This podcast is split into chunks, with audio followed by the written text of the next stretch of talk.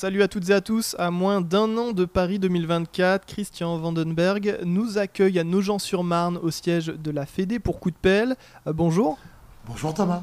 Aujourd'hui, nous allons aborder de nombreux sujets, les JO et leur préparation évidemment, euh, mais également cette rentrée sportive avec la saison 2023-2024 qui débute, les nouveautés, et puis euh, c'est dorénavant officiel depuis aujourd'hui, le beach rowing sera au JO de Los Angeles en 2028. C'est une formidable nouvelle C'est une excellente nouvelle, cher Thomas. On l'a rêvé, la France l'a fait plein de fois, le beach rowing fait partie des meilleures nations. Et donc c'est une possibilité incroyable pour euh, le développement de l'aviron français et bien sûr pour aller chercher des médailles à Los Angeles. Et c'est formidable, on abordera également ton parcours Christian afin de mieux te connaître.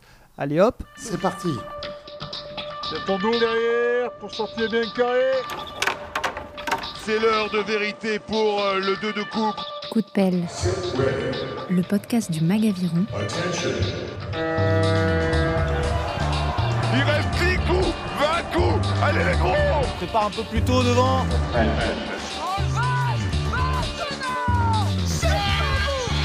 Présenté par Thomas Pronguet. Aujourd'hui, nous nous trouvons donc au siège de la Fédération française d'aviron sur les berges de la Marne, à Nogent-sur-Marne justement. Euh, merci Christian de nous accueillir à la Fédé, on a pas mal de choses à aborder. On va commencer par notre premier volet et une petite présentation, la partie que tout le monde préfère. Euh, comment as-tu découvert l'aviron? Alors Thomas, d'abord, euh, j'ai découvert l'aviron au collège. Je faisais du rugby. Mon prof de PS était très rugby parce qu'il était du sud-ouest. Et comme j'étais tout grand, tout fin, j'avais 13 ans et demi, euh, il me dit écoute, le rugby, tu vas te faire casser en deux. Il faut que tu fasses un autre sport, il faut que tu prennes du muscle, fais de l'aviron. Et c'est là que j'ai découvert l'aviron à Lille, mon lieu de naissance. Et donc, je, je ramais à l'Union Nautique de Lille. Donc, euh, ouais, c'était dans le nord. Chez les Vikings. c'est pour les Marseillais, le nord, c'est, c'est l'Arctique. Hein. On ne connaît pas ou peu ton palmarès. Tu t'es illustré sur des championnats de France avant de devenir athlète international. C'était un club à Lille euh, où on était une cinquantaine de rameurs et de rameuses. Euh, donc je pense que je devais être le seul à mesurer 1m97 et 95 kg à l'époque. Et l'entraîneur, je le salue, il n'est plus là bien entendu, il s'appelle euh, Robert Van de un nom bien du Nord, et euh, qui préférait les bateaux longs, qui représentent bien les valeurs de l'aviron. On ne fait pas de l'individuel, on fait de l'équipe. Donc j'ai toujours ramé avec des rameurs beaucoup plus petits que moi, mais euh, j'adorais. Et donc effectivement, ça nous empêchait de briller euh, au championnat de France. On faisait des bons, des bons parcours, mais pas aller conquérir des titres avec notre club. Donc tu commences euh, l'aviron en 1969. Qu'est-ce qui t'a plu? Avant tout, c'était cette notion de glisse sur l'eau. C'était avant tout cette notion de sport de pleine nature. J'adorais ça. Bien sûr, le, de ramer en équipe. Le, club de Lille était un vieux club. Il n'y avait pas de douche, des vestiaires euh, qui transpiraient l'eau. Franchement, il fallait s'accrocher pour continuer à l'aviron, mais c'est cette ambiance. Les anciens qui nous transmettaient leur passion de l'aviron, car on était cadets et tous les dimanches, on ramait en 8 et on faisait 30 km. En fait, l'aviron, c'est un sport de transmission. Et ça continue tout le temps. 50 ans après, on transmet notre passion, on transmet nos valeurs. Tu es également passé par l'international. Comment ça s'est déroulé? Ah, C'est très très simple. Euh, donc, je, je, on marchait bien. Au niveau régional, c'était à l'époque champion des Flandres. Donc, j'ai X titres. Hein. Donc sur mon potentiel, sur mes capacités physiques, je suis rentré au bâton de Joinville en 74, donc avec des rameurs incroyables, je pense par exemple à Francis Pellegrini, qui a été champion du monde en poids léger, mais qui a fait des performances en toute catégorie incroyables. Et on a eu là d'excellents résultats. On a même fait champion du monde militaire, euh, c'était à Sabodia en 75. Et puis rapidement, euh, quand on s'entraîne deux à trois fois par semaine dans son club et qu'on se met à s'entraîner trois fois par jour, bah c'est plus la même chose. On marche beaucoup plus vite. Ça va mieux, quoi. Ça va mieux. Tu as aujourd'hui 67 ans. Est-ce que tu continues de ramer pour le plaisir, pour euh, t'entretenir? Alors, c'est vache comme question, Thomas. parce que je me fais chambrer ici à la fédération par tous ces jeunes, par mon épouse. J'ai ramé jusqu'à l'âge de 55 ans. À partir du moment où j'ai été président de ligue, là j'ai eu beaucoup moins de temps pour ramer. Et euh, si je prends mon temps effectif de président de fédération, je raconte pas de, de salade là. J'ai commencé à 6h30 ce matin et 21h, 22h tous les jours. Impossible. Alors, Sur la pause d'âge à la place de l'omelette au cèpe? L'omelette au cèpe. Là, il m'a attrapé par mes sentiments, j'ai pas pu résister. Donc, je suis un épicurien. Pourquoi je suis un épicurien? Parce que d'abord, mes parents étaient restaurateurs. Et donc, on apprend la bonne cuisine et on apprend le bon vin. Ça c'est bien, avec euh, modération évidemment. Euh, comment s'est terminée ta carrière d'athlète de haut niveau? En fait, je marchais bien, à la fois en couple d'ailleurs et à la fois en pointe. Et je m'entraînais avec euh, des rameurs extraordinaires, mais surtout un qui est un peu comme un frère, c'est euh, Serge Fornara. Mais euh, donc, préparation des Jeux pour Montréal et tout de suite en préparation pour Moscou. J'ai eu une petite fille à l'âge de 21 ans. Et à cette époque-là, Thomas, il fallait bien se débrouiller tout seul pour manger, pour nourrir une famille. On n'était pas du tout aidés, c'était comme ça. Les athlètes de haut niveau euh, devaient se débrouiller seuls. J'ai eu la chance de remplacer Fraisse Coucardon dans le deux barrés. Donc je ramais avec Jean-Claude Coucardon, qui nous a quittés il y a 3-4 ans. On marchait bien, mais, mais bon voilà, j'avais une petite fille de 2 ans, mais il fallait que je travaille. C'était impossible autrement, Ce qui se comprend. si je comprends. Donc tu t'arrêtes pour les Jeux de Moscou Donc j'ai arrêté de ramer en 1980, avant les Jeux de Moscou, où euh, j'étais encore candidat pour ces Jeux. Mais en fait, c'était plus possible. J'étais un peu, comment dirais-je, un électron libre euh, euh, quand j'étais étudiant. Donc j'ai fait des trucs incroyables, garçon de café, déménageur, peintre pendant un mois pour me payer mes, mes vacances. Et euh, je savais que j'aurais beaucoup de, pas de mal à m'adapter à une société, mais dans le management, ça me plaisait pas du tout la manière dont c'était fait. À 24 ans, en fait, j'ai monté mon entreprise, la première, avec des, des associés hollandais, belges, que je rencontrais sur les bassins, enfin, je ramais avec leur fils. Et donc, en fait, rapidement, j'ai monté une société, ma première boîte, qui était déjà internationale à un petit niveau, parce que cette boîte, elle a grandi, elle a grossi, jusqu'à dépasser le milliard d'euros. On avait 1000 personnes à la fin, quand j'ai tout revendu, et j'étais à la tête d'une quinzaine de sociétés Et donc c'était dans, dans quel domaine dans le monde de la grande distribution. En fait, Thomas, pour le- ceux qui me connaissent, ils, ils ont bien vu que j'avais cette facilité à aller vers les gens. Et cette facilité-là, c'est une qualité, j'ai plein d'autres défauts. hein. Et à l'époque, je rappelle que le premier magasin, c'était un magasin Carrefour, 1968. C'était le début de la grande distribution. Et le deuxième grand magasin, c'était Anglo, Auchan. Et donc, à l'époque, on allait voir les magasins. Les centrales d'achat n'existaient pas. Donc, on travaillait, c'était en one-to-one. Et on faisait du business comme ça. Et donc, rapidement, je me suis rendu compte, dans la fin des années 70, que ce serait l'avenir. Peu de gens y croyaient. Moi, j'y ai cru.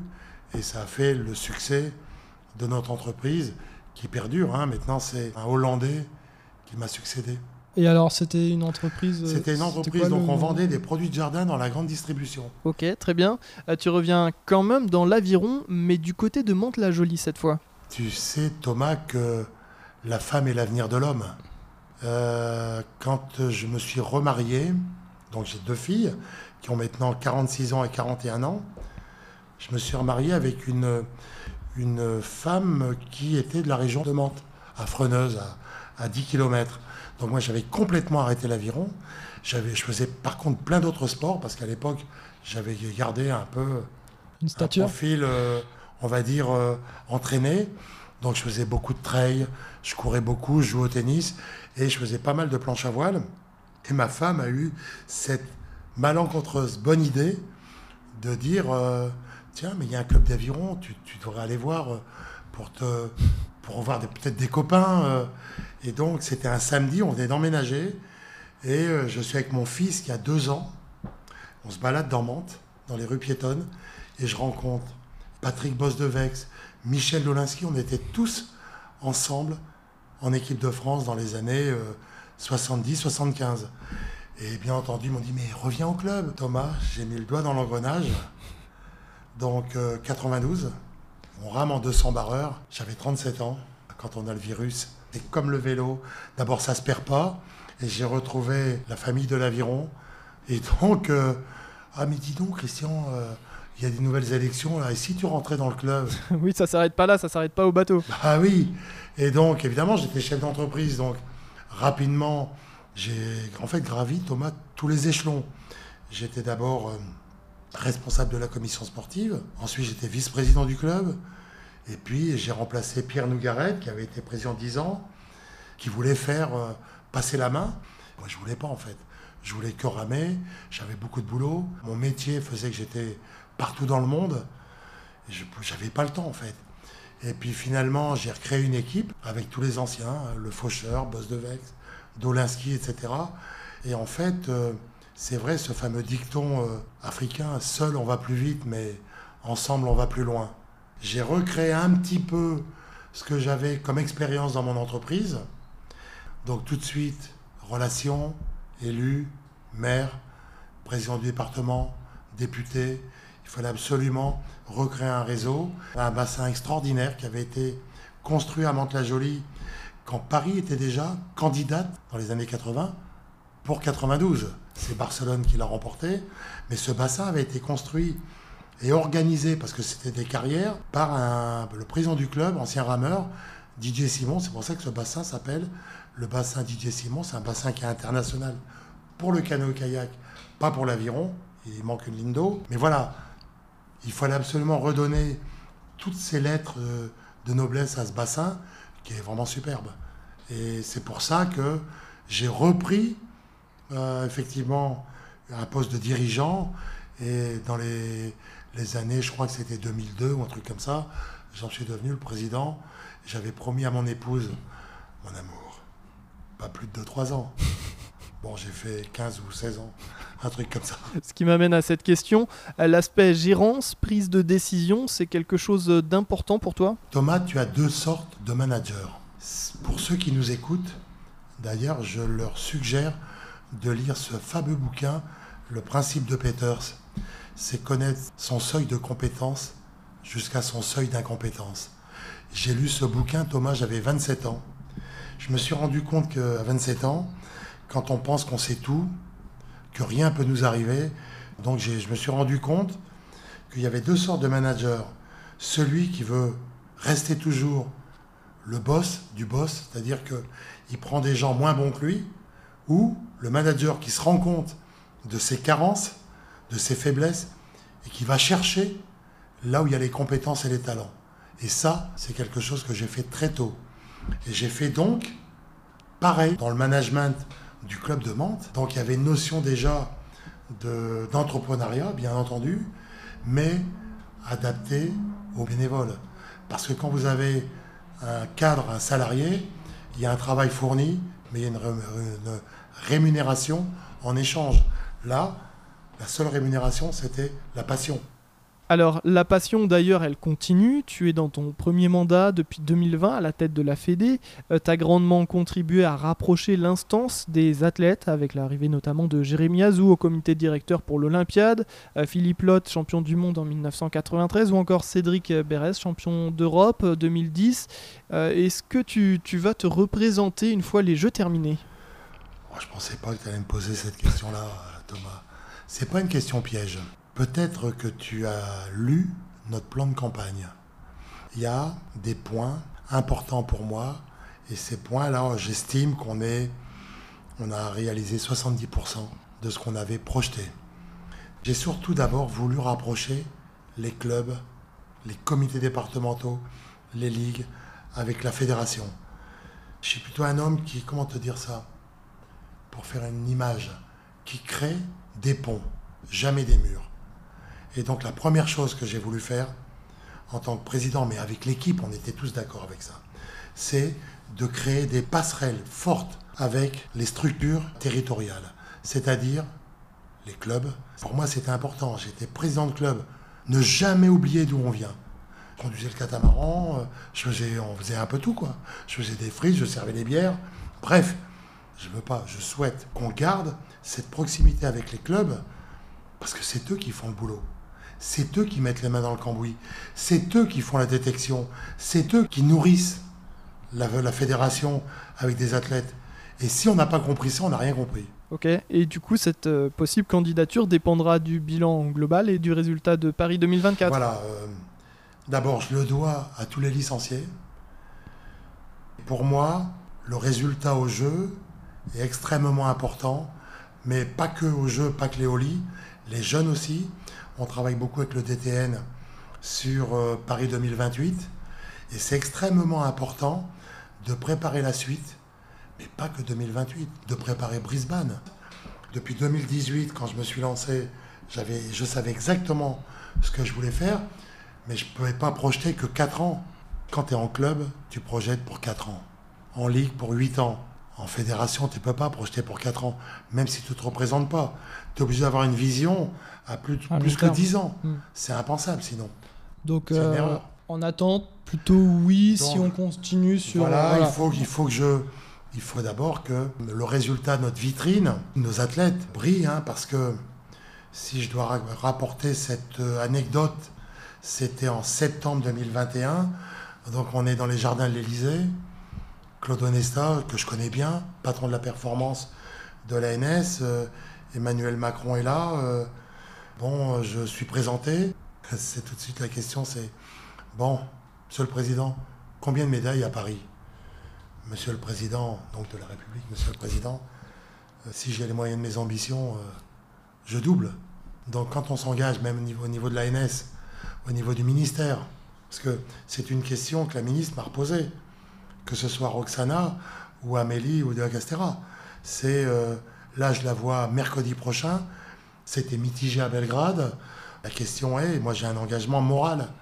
l'État qui aide énormément les fédérations et je ne peux pas euh, me désengager en disant euh, bon ben voilà on n'a pas réussi. Non on va mettre tout en œuvre pour réussir. On a en tout cinq bateaux qualifiés en comptant les paras. Donc là il nous, manque deux bateaux euh, j'espère trois pour arriver à huit bateaux Thomas On va y revenir d'ailleurs, ce qui nous amène sur notre deuxième partie consacrée aux Jeux de Paris. Euh, comment se planifie une Olympiade comme celle-ci pour préparer les Jeux à la maison? Alors, il y a plus de pression parce qu'on est chez nous, euh, parce qu'on est attendu, parce que euh, l'année des Jeux, pour un sport comme le nôtre, qui n'est pas plus médiatisé que ça, sauf au moment des Jeux, ça veut dire qu'on a une pression encore plus importante. On met tout en œuvre, évidemment. Je pense que le haut niveau n'a jamais été à un tel niveau de qualité d'encadrement que ce soit au niveau médical, nutritionnel, préparation mentale, avec le meilleur entraîneur du monde, qui a plus de 20 médailles d'or à son actif, qui est le plus capé de tous les managers sportifs, toutes disciplines confondues. Donc en fait, là encore, l'ANS nous a incroyablement aidés, nous en mettant à la fédération cette possibilité incroyable où on demande à Jürgen Grobler de transmettre son savoir, hein, évidemment, d'encadrer les équipes, etc. On a un DTN qui a multiples casquettes. Donc on a, en termes d'encadrement, un niveau qu'on n'avait jamais atteint. Donc là maintenant, on n'est pas tombé sur une génération spontanée. Qu'est-ce que c'est qu'une génération spontanée? C'est tout de suite 92-93. hein.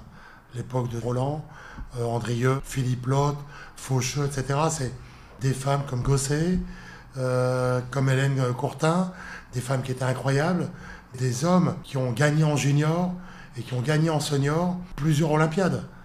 Et ça, on ne l'a pas actuellement. On n'a pas de marge. On a des athlètes d'un niveau incroyable, des femmes avec des gabarits incroyables. On a tout ce qu'il faut. On a cet encadrement. Maintenant, il faut du sérieux. Il faut aussi que tout le monde se responsabilise. Nous, les élus, d'abord, la DTN, l'encadrement et les athlètes. Alors ça c'est sur le plan sportif, humain, les athlètes, et d'un côté plus technique notamment avec le comité d'organisation des JO, est-ce qu'il y a des réunions, des commissions pour faire avancer les dossiers, le site de Vers-sur-Marne, etc. C'est une, en fait une très bonne question qui prend 70 à 80% de mon temps. Donc je suis élu depuis le 29 juin 2021 au comité olympique, hein, euh, au CNOSF. Je rencontre le COJO régulièrement la région qui a un bailleur de fonds incroyable concernant Vers-sur-Marne. Donc il y a énormément de réseaux, il y a énormément de contacts avec euh, ce microcosme en fait, où on travaille énormément à la fois sur le site de Vers pour qu'il soit au top. On a fait ce test event dont le COJO n'a pas voulu appeler ça le test event, hein, il appelait ça test activity. On a vu ce qui allait. On a fait ce test event début août dans un moment où on a eu toutes les pires conditions qu'on peut, On s'en rappelle. euh, qu'on peut ne pas espérer. De la pluie, de la grêle, du vent. C'était, c'était affreux. Donc toutes les équipes de bénévoles ont été mis à rude épreuve. Il faut savoir que on a été aidé hein, par euh, la région Île-de-France. euh, 200 000 euros de subventions, plus que 250 000 euros la digeste, 200 000 euros, 300 000 euros maintenant. Enfin voilà quoi. Ça a été pour nous un axe très important de réussite sur euh, ce point-là, sur ce test event. Je me souviens d'une conférence de presse ici à Nogent-sur-Marne pour le retour de l'équipe paralympique après les JO de Tokyo. Euh, tu insistais sur l'importance de la professionnalisation de l'aviron, mais aussi euh, sur votre rôle en tant que fédé et représentant de la discipline euh, pour lever des fonds, des partenariats, des sponsors. Est-ce qu'on peut dire que tu gères la FFA avec ton équipe un peu comme une entreprise? Il y a une notion d'en partenariat, bien sûr. C'est évident. L'aide aux athlètes. Ce que moi j'ai connu, je voulais pas que mes athlètes actuels connaissent les mêmes problèmes. Première des décisions, ça a été d'aider les athlètes, de ne pas les mettre en difficulté, de ne pas les mettre en souffrance, de les mettre dans un, un niveau d'abord de vie pour qu'ils soient bien. Et donc, euh, je crois qu'on a multiplié par deux le nombre de CIP en deux ans Alors les que- CIP, euh, contre en insertion professionnelle, de suivi au niveau euh, à la fois professionnel, mais aussi étudiant, dans leurs études. Pour moi, c'est extrêmement important d'avoir une tête bien faite sur un corps bien fait. Il y a un niveau d'accompagnement de nos athlètes qui a jamais été atteint actuellement et qui est mené de main de maître par Sébastien Tan, qui a une bienveillance, qui n'empêche pas la fermeté, hein, mais qui a une bienveillance envers nos athlètes, une écoute incroyable. Et on parlait tout à l'heure du réseau. C'est le réseau avec l'armée, l'armée des champions, avec le ministère, avec les grandes entreprises, pour aider les athlètes. C'était évident. Et pour le partenariat, c'est ce qu'il y a le plus dur, c'est d'aller chercher des partenariats. Parce que pour l'instant, euh, on dépend à plus de 70% de l'État. C'est-à-dire que j'ai pris la tête de la fédération avec cette équipe. On avait un peu moins de 7 millions d'euros de budget. Là, on a 8 millions 3, 8 millions 4. Il est probable qu'on augmente encore ce budget, mais c'est un budget tellement ciblé sur chaque action. On va chercher des subventions. L'État, donc. La région. Ça veut dire que ce pas des fonds propres. C'est des fonds où on, dé- où on dépend de l'État. Et quand euh, j'essaie de faire admettre à mes collègues, présidents de club, présidents de ligue, qu'on doit valoriser notre discipline, parce que quand je vois des cotisations à 100 euros, je me dis, mais c'est impensable. Et on avait une, une licence qui était l'avant-dernière, la plus basse de toutes les fédérations. C'était l'aviron. alors la licence en termes euh, fédé, euh, Fédé. pas forcément dans les clubs. là. Voilà, oui. La licence qui était à 34 euros et quelques, il y avait une licence qui était la moins chère que nous. Pour ceux qui nous écoutent, hein, c'est vraiment un calcul simple. C'était le tennis qui était à 30 euros, qui a augmenté de 10%, 33 maintenant. Mais pour ceux qui vont nous écouter, nous on est 34 000 licences A à l'époque. Eux ils sont 1 million. 1 million de 33 euros, ça fait 33 millions. Et là l'État, en fait, l'ANS et l'État, le ministère, nous montraient du doigt en disant mais vous dépendez trop de l'État. Votre licence, par rapport à votre discipline, elle est trop basse. Et là, j'exhorte tous mes collègues présidents de club, parce que je suis encore élu en club, de revaloriser notre discipline. Ce qui est pas cher vaut rien. On a une discipline à matériel. Souvent nos clubs sont ouverts tous les jours. C'est pas sérieux. Alors c'est intéressant de rentrer, de comprendre ces engrenages à ce niveau-là. Euh, ça m'amène à cette question qui, euh, je pense, est liée, comme tu le disais. Euh, quelle stratégie mettez-vous en place pour trouver de nouveaux partenaires? Est-ce que c'est forcément lié à la médiatisation du sport ou en grande partie? Bien sûr, la visibilité. On a toujours dit qu'il fallait rendre visible notre discipline qui est magnifique, qu'il fallait communiquer plus d'abord en interne, plus en externe. Donc quand je dis en interne, où justement on parlait de cette passerelle euh, entre la fédération et les clubs, nos fondations sont les clubs, c'est comme ça. Et bien sûr améliorer notre visibilité euh, pour euh, pouvoir faire des partenariats. Si on n'en fait pas ça, ça ne marche pas. Mais c'est très très dur. Pourquoi? La mise en œuvre, sans doute. Quand on doit prendre des films sur 2000 mètres, c'est compliqué. C'est plus facile dans une salle. Hein, faire du volet, du hand euh, ou du foot parce que c'est médiatisé et parce qu'il y a beaucoup de fans. Nous, en aviron, c'est beaucoup plus compliqué. J'étais justement dans cette inauguration du club de, de l'ANI. J'étais avec un journaliste qui me parlait de ça, justement. Il me disait, mais l'aviron, c'est un peu élitiste. Mais pas du tout. Mais on est universitaire. Et comme on est associé à un sport universitaire, les gens pensent qu'on est élitiste parce que bah, les grandes universités, c'est les ponts et chaussées, euh, centrales. Euh, ben, donc, c'est euh, Oxford-Cambridge pour, parler d'une symbolique. Et donc, on, passe pour des gens élitistes alors qu'on ne l'est pas du tout. Et je pense qu'avec 422 clubs maintenant, on, a augmenté en, notre, notre, part de licenciés. Et donc, comme quoi on a augmenté la licence, ça ne veut pas dire que ça empêche les gens de se licencier. Euh, il aurait mieux fallu augmenter chaque année un peu la licence.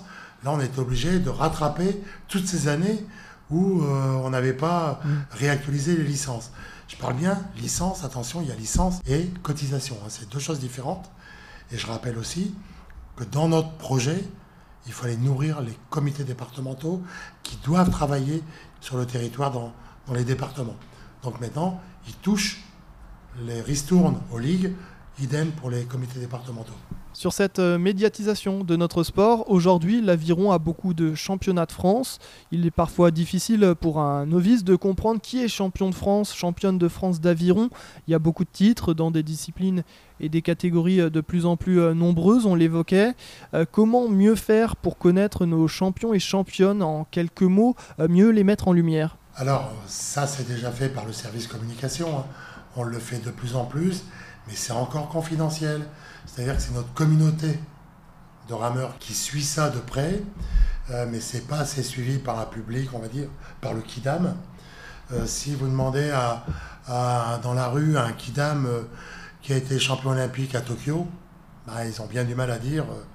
Alors, tout à l'heure, on n'a pas parlé d'une chose, on l'a failli l'aborder, c'est un gros mot encore, pour les vieux de la vieille, c'est de faire un parcours client. Quand on augmente une cotisation dans un club, qu'est-ce qu'on lui offre en contrepartie?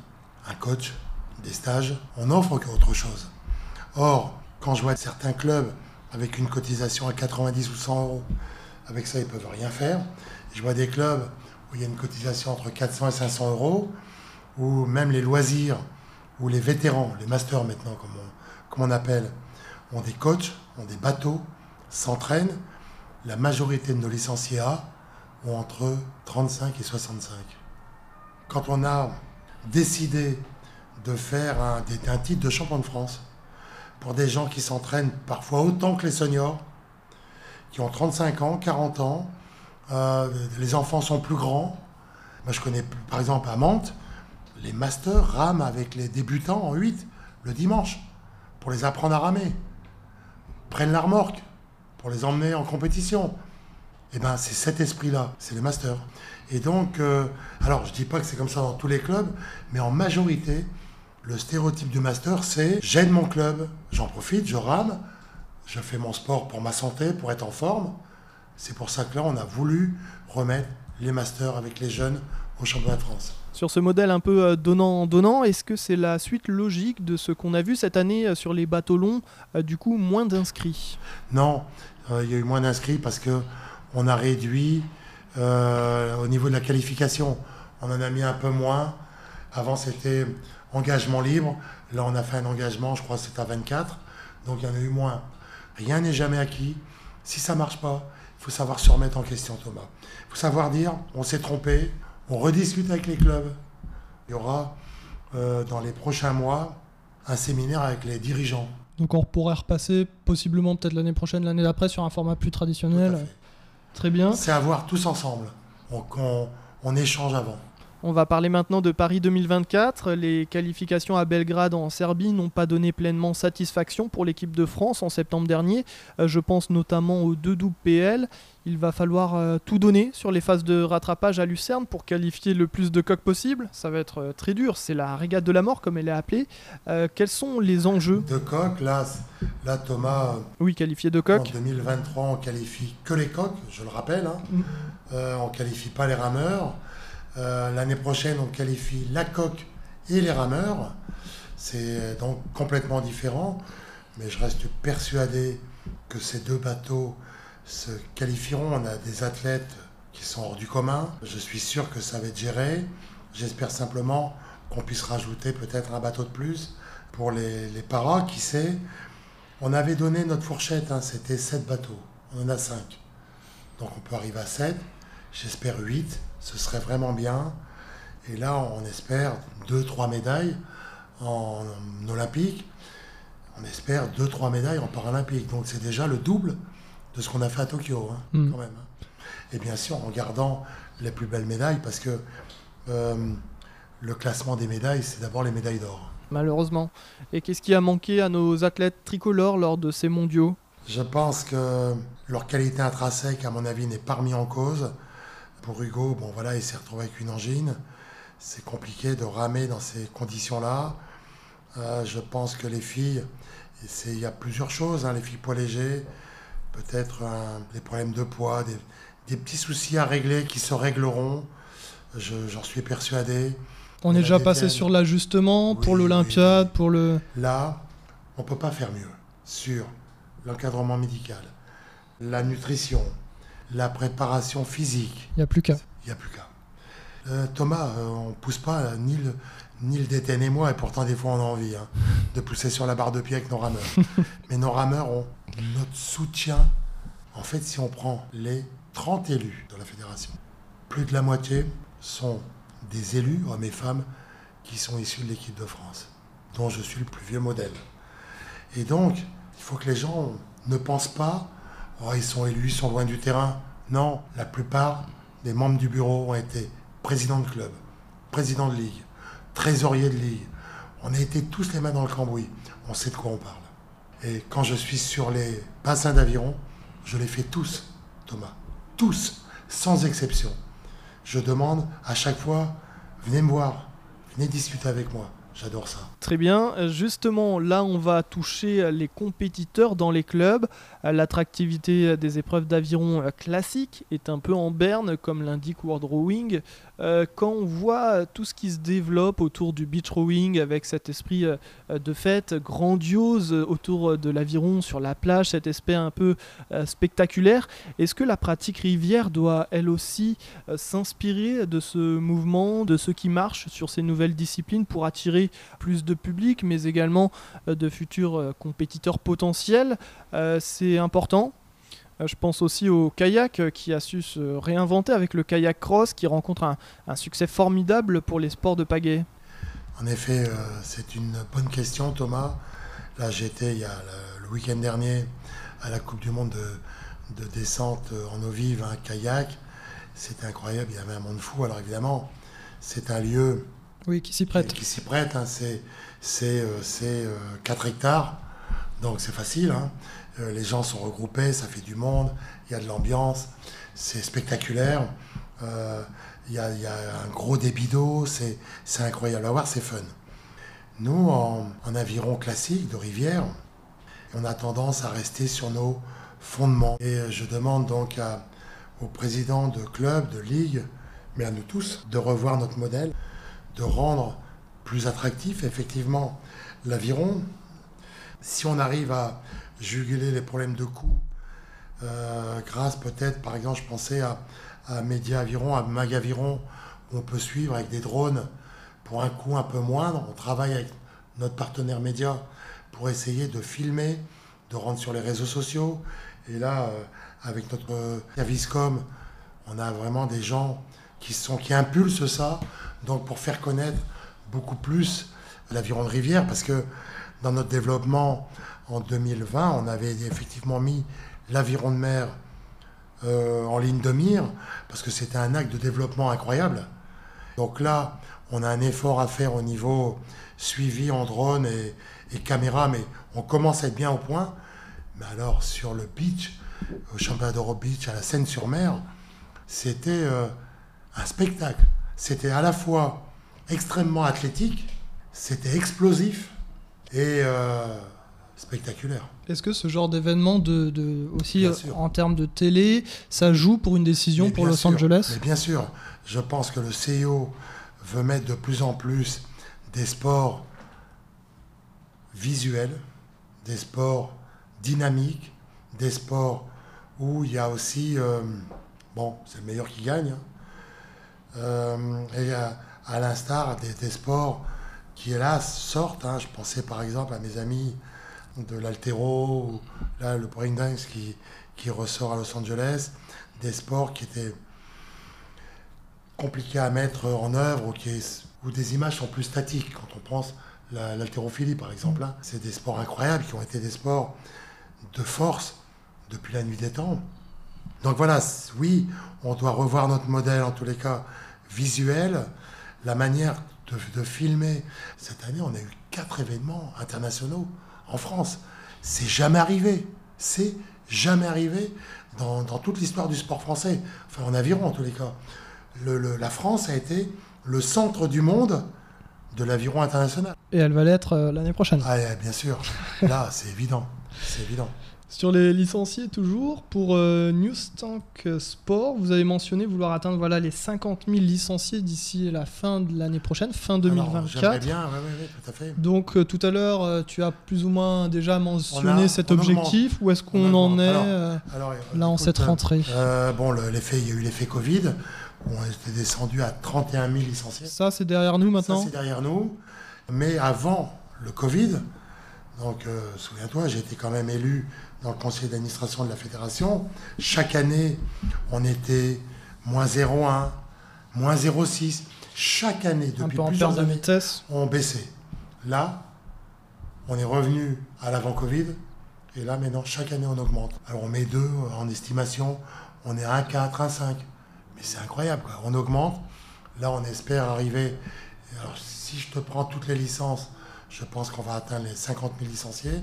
En licence ça, tout doucement, on approche des 40 000 licenciés, probablement les 120 000 pratiquants. Très bien, on va fermer cette euh, page sport et passer à notre partie plus personnelle pour finir et mieux te connaître. On te voit comme Monsieur Aviron, mais y a-t-il d'autres sports que tu as pratiqués? Oui, euh, j'ai pratiqué la planche à voile en compétition. J'ai commencé à pratiquer la planche à voile quand je venais sur une plage, imagine-toi, en 1974 avec une planche à voile.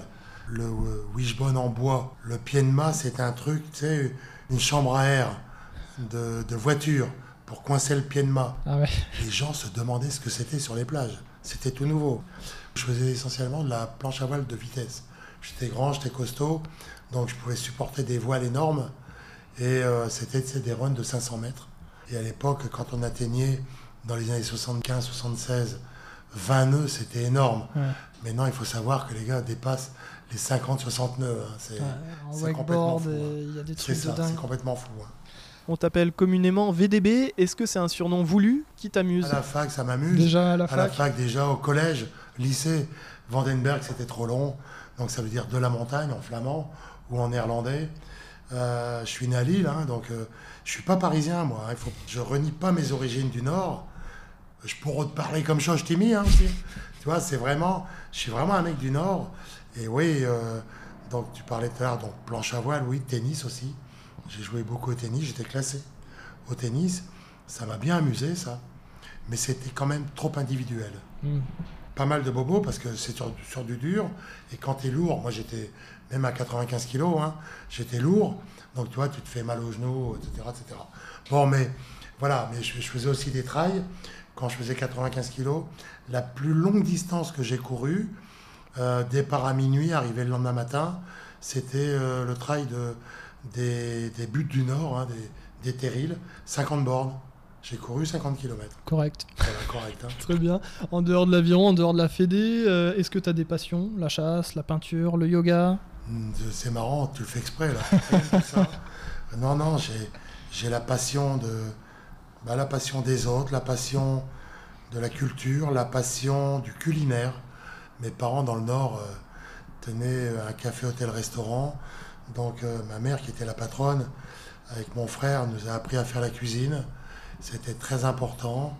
La convivialité autour euh, d'un bon plat, d'un bon vin, c'est les passions tout simplement des Thomas. C'est cette passion-là. Super. Donc on a compris au cours de l'interview que tu étais accompagné. Est-ce que tu as des enfants? J'ai quatre enfants. Donc je te parlais de 77. Hein. Donc ma fille maintenant a 46 ans. On a fêté l'anniversaire de mes deux filles en septembre parce qu'elles sont du 22 et 24 septembre. 46 ans et 41 ans. J'ai six petits-enfants. Donc, euh, tu vois, c'est qui viennent maintenant avec leurs copains parce que 16 ans, presque 17 ans, bah, tu viens plus seul. Hein. Donc, tu vois, ils vont avoir une grande maison, un grand, un grand jardin pour pouvoir accueillir tout ça. Et j'ai deux fils, 33 ans et 31 ans, que j'ai eu avec, euh, avec ma deuxième épouse. Euh, ma première épouse est décédée. Et le dernier, je l'appelle Branluchon parce qu'il a 28 ans, il est encore chez moi. Euh, mais pourquoi, papa, tu veux que je parte? La soupe est toujours bonne, chaude et à l'heure. Voilà, donc euh, c'est important. Là, tu parlais de passion, mais même si la passion de l'aviron, elle est dévorante, quand je suis avec mes petits-enfants ou mes enfants, ben, j'adore ça. Mais voilà, c'est la passion des autres. Euh, parmi tes enfants ou petits-enfants, est-ce qu'il y en a qui font de l'aviron? Alexis et Clément. Mais comme ma femme en avait ras-le-bol d'entendre parler d'aviron, ils ont fait du hand à un très bon niveau parce que les deux sont deux monstres, ils sont super costauds, les deux garçons. C'est génial aussi le Ils ont fait du hand. Et bon, ben voilà, j'allais les voir au hand. J'étais très content de les voir. Mes filles, j'ai deux grandes filles hein, qui font 1m80. Donc, ont fait aussi du sport, euh, voler, mais pas d'aviron. Parce que ma première femme m'a connu, j'étais en équipe de France encore en 75, retour de mes, quand j'ai fait les championnats du monde à Nottingham. Donc euh, voilà quoi. L'aviron, euh, elle envoyait matin, midi, soir. Donc les filles n'ont pas fait d'aviron. Très belle famille. Est-ce qu'il y a un rêve que tu souhaites accomplir? Ah, C'est une question compliquée parce que j'ai plein de rêves. Dans la vie, il faut toujours rester en mode projet, donc en mode rêve. Et je crois que jusqu'à mon dernier souffle, je serai toujours en mode rêve, en mode projet pour le bien de l'aviron, c'est un rêve, pas que pour moi, commun. J'aimerais bien réussir ici à transformer le siège. C'est un rêve, Thomas, euh, qui va probablement s'accomplir bientôt. Mais je souhaite passer le siège du XXe siècle au XXIe siècle. C'était ici euh, notre base d'entraînement. J'avais mon bateau en dessous. C'est Denis Masseglia qui a transformé notre base d'entraînement en siège fédéral. Et là, je souhaite qu'on revienne aux origines de ce bâtiment en gardant toujours le siège, mais en redevenant une base nautique pour accueillir les pour accueillir les Paralympiques, mais aussi en économie d'énergie pour qu'on soit un siège exemplaire à ce niveau-là. Est-ce que ça va être agrandi? Ça va être agrandi et ça va être réhabilité en base nautique. Ici, donc, le ponton va être posé au mois de novembre, donc un ponton surbaissé avec des descentes pour les, fauteuils. voilà, c'est un rêve que ce siège qui, que j'ai connu quand j'avais 20 ans, 19 ans même, reprenne sa fonction initiale. Sur la rubrique culinaire maintenant, je pense que ça va te plaire. Quel est ton plat préféré? Ah, C'est vache de me poser cette question parce que j'aime tous les plats. je, tu vois, tu aurais dû me dire, est-ce qu'il y a un plat que tu n'aimes pas? Ben, J'aime une cuisine de convivialité, une cuisine faite maison. J'aime pas tout ce qui est plat préparé, ça me, j'aime pas ça. T'as mon pote du restaurant à côté qui me dit Christian, je t'invite, je te fais une omelette. Ben voilà, j'ai fait 100 mètres, on est allé manger l'omelette ensemble. Plat tout simple, mais une omelette au cèpe, c'était formidable. On retiendra l'omelette au cèpe. Voilà, l'omelette au cèpe. Et moi, j'aime la cuisine simple, bonne, avec des produits frais. Euh, tu sais, quand je vais dans un restaurant avec mes, mes amis, mon épouse, je prends jamais un restaurant, il y a une grande carte. hein. Hmm. En règle générale, faut se méfier. As-tu un talent caché? Je crois que il n'est pas caché. Je crois que j'aime les gens. Je crois pas d'ailleurs. J'aime les gens. Et alors, est-ce qu'il y a un truc carrément fou que tu as déjà oui, fait? euh, Thomas, j'ai fait un truc carrément fou qu'à l'âge que j'ai, je n'en ferai jamais plus. J'avais une trentaine d'années, donc euh, bon, j'avais un très bon niveau en planche à voile. Et on est parti de Waplage, c'est une petite plage euh, pas très loin de, de Gravelines d'ailleurs. Et j'ai traversé euh, aller-retour dans la journée la mer du Nord, où c'est là j'ai vu des immenses cargos, immenses comme des immeubles qui faisaient des vagues d'étrave de 5-6 mètres, où il fallait traverser, on passait entre eux, et nous on était tout petits avec notre planche à voile. En plus, il n'y avait pas beaucoup de vent, donc on marchait à, à 15 nœuds. Donc t'étais Et pas tout seul On était deux, deux planchistes. Au cas, il y en a un qui, qui casse. Donc j'avais un sac à dos avec un pied de mât, euh, toi, des écoutes, euh, on avait un peu de mat- matériel. euh, au cas où Pour aller où? En face, l'Angleterre. Et donc on a fait l'aller-retour. C'est en traversant le channel, comme on dit, c'est là que je me dis, mais ils pourraient nous engloutir. En fait, ils ne le verraient même pas, Les cargos. les cargos. On était hors radar. Et quand on est revenu, on s'est fait mais, taper sur les doigts par les gardes-côtes ont trouvé ça d'un côté fou ce qu'on avait fait, mais de l'autre côté, euh, ils ont dit c'est bravo, quoi, mais vous êtes parce que vous êtes revenu. Et donc j'aurais pu mourir en fait. Mais voilà, ça c'était un truc fou que maintenant je ne conseille pas de faire, sauf si on est encadré avec des bateaux moteurs et au cas où il y a un problème. Quoi. Voilà, à ne pas reproduire chez soi. Voilà, à ne pas reproduire chez soi ou alors encadré. En effet, c'est assez fou. Euh, un film ou une série préférée? L'aventure, c'est l'aventure. C'est trop vieux pour toi, ça. Je me renseignerai. Lino Ventura, Jacques Brel. euh, C'était un film extraordinaire euh, sur une folie, mais surtout euh, un parolier extraordinaire et surtout l'amitié. Regarde ce film. C'est noté, c'est noté.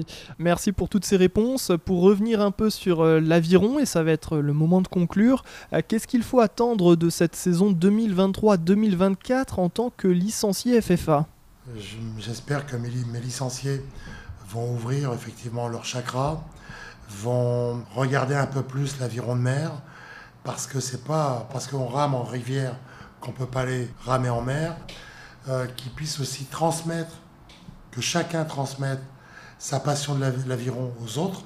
J'aimerais effectivement qu'on qu'on travaille plus sur l'inclusion aussi, Qu'est-ce qu'on peut souhaiter cette saison pour le public loisir maintenant?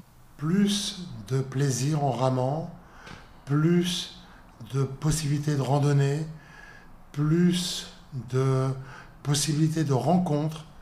Parce que c'est ça, hein, on, on fait de l'aviron pour aussi se faire plaisir, pour les rencontres, pour la convivialité, pour les valeurs qu'on incarne. L'aviron, c'est ça. Et moi, ça me fait plaisir, ça. C'est ces notions de famille. Enfin, un mot pour les athlètes de haut niveau. Quoi attendre de 2024 un mot pour mes athlètes qu'on soutient, qu'on soutient sans réserve, qu'on soutient euh, à 200%. C'est de se faire plaisir, même si c'est dur, même s'il faut beaucoup de pugnacité.